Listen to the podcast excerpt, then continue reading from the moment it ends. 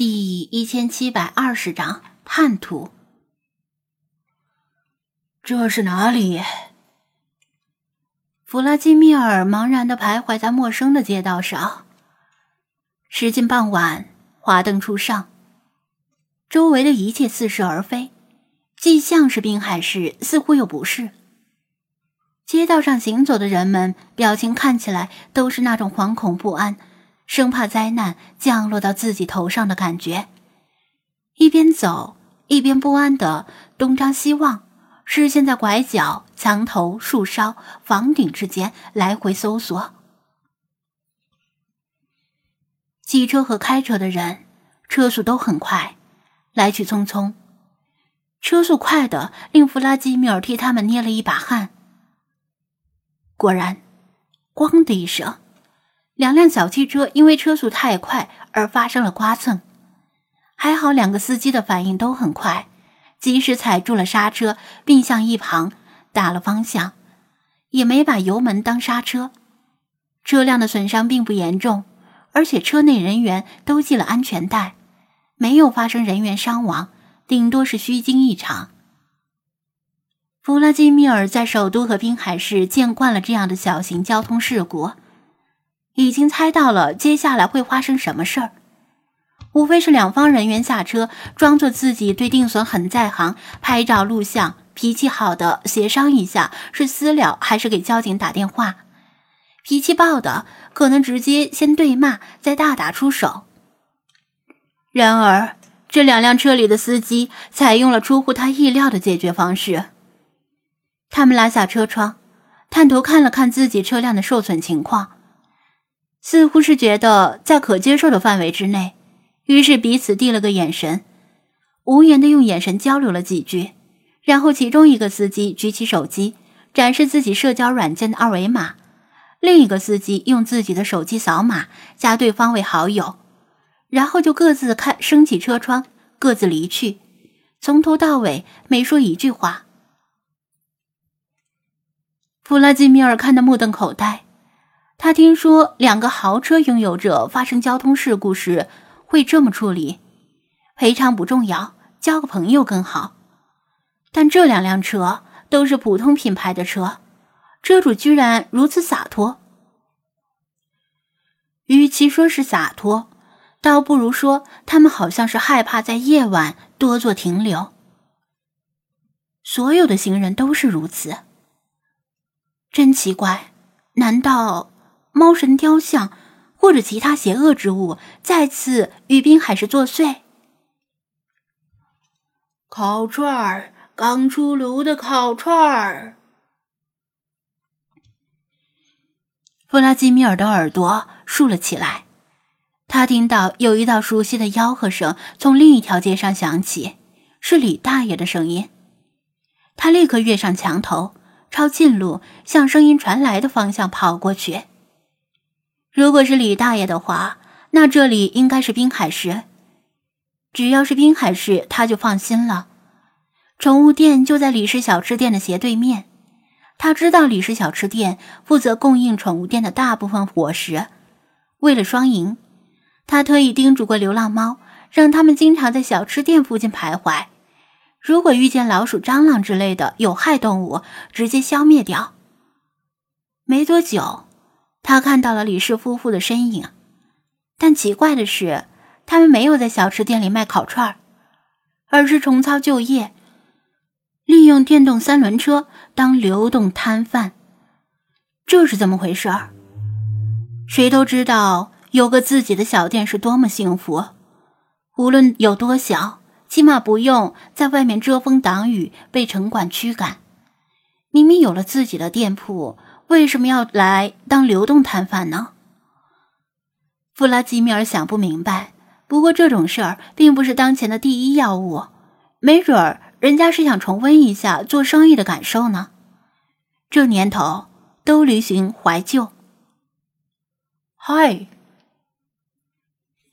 他从墙头上跳下，抬起一只前爪向他们打招呼。李氏夫妇见过宠物店大部分精灵。也认识弗拉基米尔，在他路过的时候，经常拿烤好的肉串要喂他。但他从来没有吃过。按理说，他们见到他应该不会太吃惊，岂料他们却像是见鬼一样，脸上瞬间失去了血色，手一颤，正在烤制的肉串掉到了地上。别，别过来！老两口颤声说道，连连后退。弗拉基米尔愣住了，他不明白发生了什么事儿。但为了避免吓到两位老人家，他还是后退了几步，离他们远一些。他们见他通情达理，而且见他身体还算整洁，似乎不像是流浪猫，稍微松了口气，彼此递了个眼色，立刻开始收拾东西，打算收摊回家。弗拉基米尔犹豫着要不要悄悄跟着他们，也许能够顺藤摸瓜找到宠物店。但他们如此害怕。另外，他们到底在害怕什么？就在这时，他突然听到轻微的脚步声，抬头一看，只见墙头上闪烁着几双颜色各异的眼睛，是流浪猫。找到流浪猫也好，正好问问他们宠物店的位置。弗拉基米尔正想向他们打招呼对暗号，却见他们无视了他，眼睛死死的盯着已经烤好的肉串纷纷从墙头跃下，向李氏夫妇的电动三轮车扑去。弗拉基米尔再次愣住，他们要干什么？李氏夫妇也看到了流浪猫，顿时大惊失色。把主要的值钱物品抱上车，头也不回的开车离开了，留下几个简易的折叠桌椅，桌子上还摆着一大盘烤好的肉串，数量差不多有一百根。流浪猫们跳上桌子，狼吞虎咽，开始进食烤串喵了个咪的，你们在干什么？弗拉基米尔愤怒了。他也跳上桌子，挥爪驱退了流浪猫们。你们为什么要抢普通老百姓的东西？他厉声质问道，气得浑身颤抖。如非亲眼目睹这令人难以置信的一幕，他说什么也不会相信，流浪猫们竟然会干这种拦路抢劫的事儿。那几只流浪猫受惊跳下了桌子。但是没有跑掉，而是围着桌子沉默的打量着弗拉基米尔。你们的支部长是谁？让他来见我！弗拉基米尔吼道。流浪猫们吓了一跳，不过很快就龇牙咧嘴，凶狠的向他撕叫，并且作势欲扑。他喵的！你们还想造反不成？弗拉基米尔怒极反笑，活动了一下肩膀。看你们的样子啊，恐怕不是第一次做这种事了。今天我就要替你们的支部长惩治你们，以儆效尤。流浪猫们像是感受到他的厉害，只是围着桌子虚张声势，没敢真的扑上去。不一会儿。弗拉基米尔又听到了细微的脚步声，抬头一看，更多的流浪猫出现在附近，应该是听到了同伴们求援的叫声。附近的店铺可能也听到了流浪猫的叫声，纷纷用最快的速度拉下卷帘门，关门闭户，还把市里的灯灭了，简直是，简直像是鬼子进村一样。弗拉基米尔看得痛心疾首，这到底是怎么回事儿？越来越多的流浪猫汇聚到这里，把弗拉基米尔围了里三层外三层，但他依然无惧，目光炯炯，好似火炬，充满了愤怒和悲痛。流浪猫们盯着他的眼神同样充满了愤怒。他不知道他们为何愤怒，因为他抢了他们的烤串吗？你们有没有谁能够听懂我的说话？他大吼道，暂时压制住了他们嘈杂的嘶叫。他举起一只前爪，天王盖地喵。没有回应。流浪猫们警惕的绷紧了肌肉，以为他摆了个怪异的姿势要攻击他们。他们炸了毛，更加大声的冲他尖叫。弗拉基米尔的爪子在颤抖，不是因为他累了，而是因为他的心都快碎了。他一手建立起来的流浪猫组织，难道现在要刀兵相见？喵喵，喵喵喵！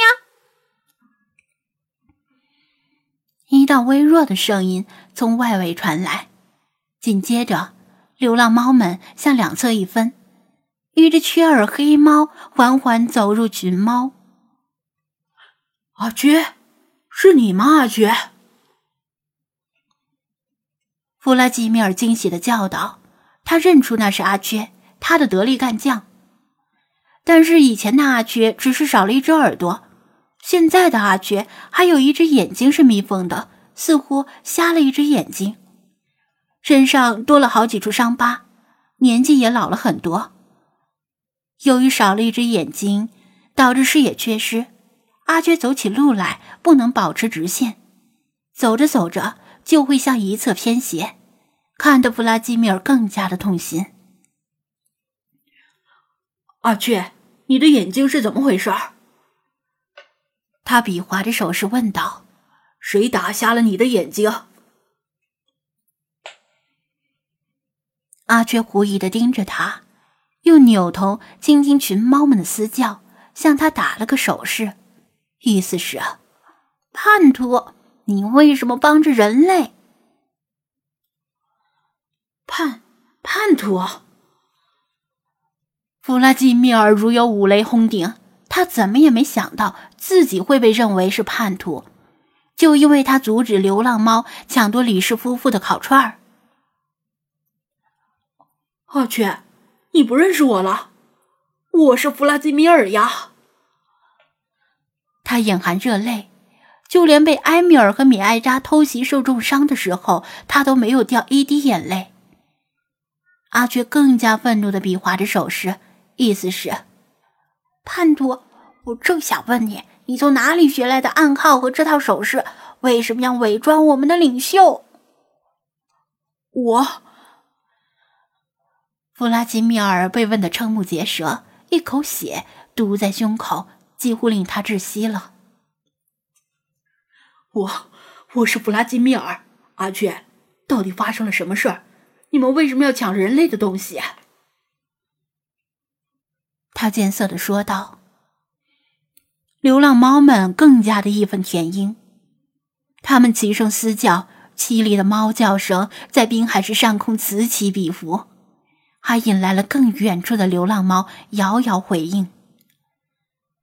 弗拉基米尔隐约感觉到，他们不是在瞎叫，而是在唱着某种旋律。”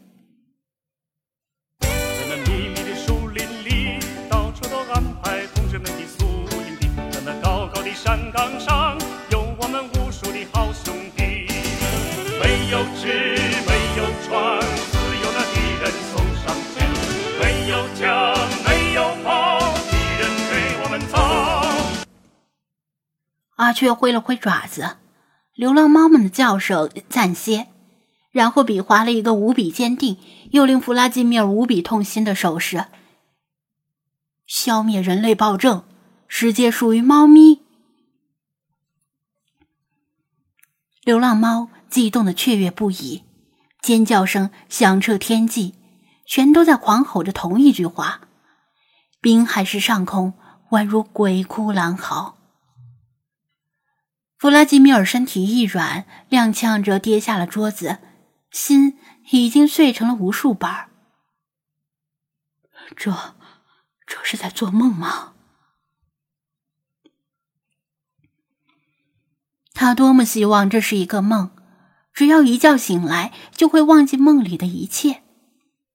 历史似乎在某个分岔口走错了另一个方向。不。阿缺，你听我说，这样是不对的。流浪猫和人类也许可以试着和平共存。他拼命的解释道。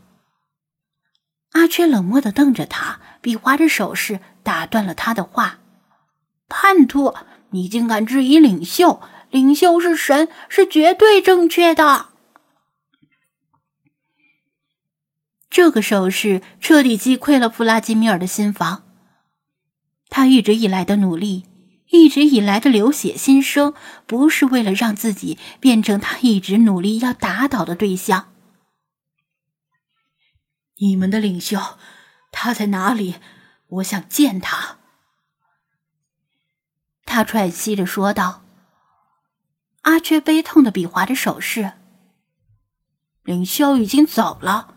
与一只同猫同归于尽，他未尽的事业要由我们来完成。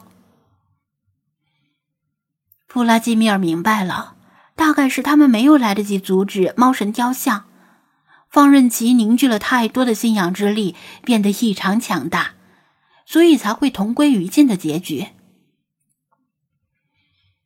他奋斗终生，为了横扫一切牛鬼蛇神，在在最高光的时刻陨落。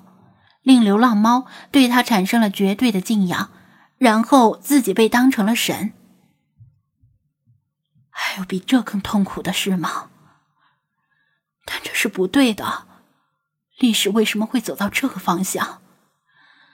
张子安在哪里？为什么他没有阻止这一切？为什么他没有阻止他？张局座在哪里？他有气无力的问道：“如果，如果连张子安也成了流浪猫的敌人？”阿缺困惑的比划了个手势。“张局座是谁？”弗拉基米尔抬起头。“奇缘宠物店，你们知道吗？”阿缺茫然。“我，不。”你们的领袖是为什么来到滨海市的？弗拉基米尔问道。阿缺比划着手势，告诉你这个叛徒也无妨。由于同猫在这里肆意妄为，无法无天，领袖听到消息，从首都一路跋涉而来。原来如此，怪不得猫神雕像做大做强了。如果他从首都千里迢迢一路跋涉，肯定来不及呀。这个世界是他没有遇到张子安的世界。我明白了，他喃喃自语道：“只要找到他，肯定有办法补救的。”我明白了。弗拉基米尔一声暴吼，用尽全身力量腾空而起。不等其他流浪猫反应过来，他就窜上墙头，拼命的向东方狂奔。奇缘宠物店在东城区，这个滨海市与真正的滨海市似是而非，可能是现实世界的几年或者十年以后。希望那时的宠物店还没有搬家吧？看到了，是奇缘宠物店。弗拉基米尔遥遥看到奇缘宠物店的招牌，不禁喜极而泣。在一片混沌的世界里，只有这个招牌像是照亮黑暗的一盏明灯。然而，店门已经关了，卷帘门落下来。弗拉基米尔停在门口，看到室内还亮着灯，意味着张子安没有出远门，否则以他的小气，肯定不会忘了关闭电闸。他跳上二楼的窗台，隔着玻璃，看到张子安正坐在床上专注的刷手机。咚！他用爪子拍了拍窗户，他似乎没有听到。咣咣！他更加用力，他依然没有反应。张局座，天快塌了，你还有时间玩手机吗？弗拉基米尔顾不了那么多了，狠狠的一拳砸在玻璃上。出乎意料，玻璃无比坚固，非但没碎，反作用力把它弹回了地面。弗拉基米尔似有所觉的仰头，看到夜空里飘浮着的那个光团，原来如此，又有谁在背后搞鬼呢？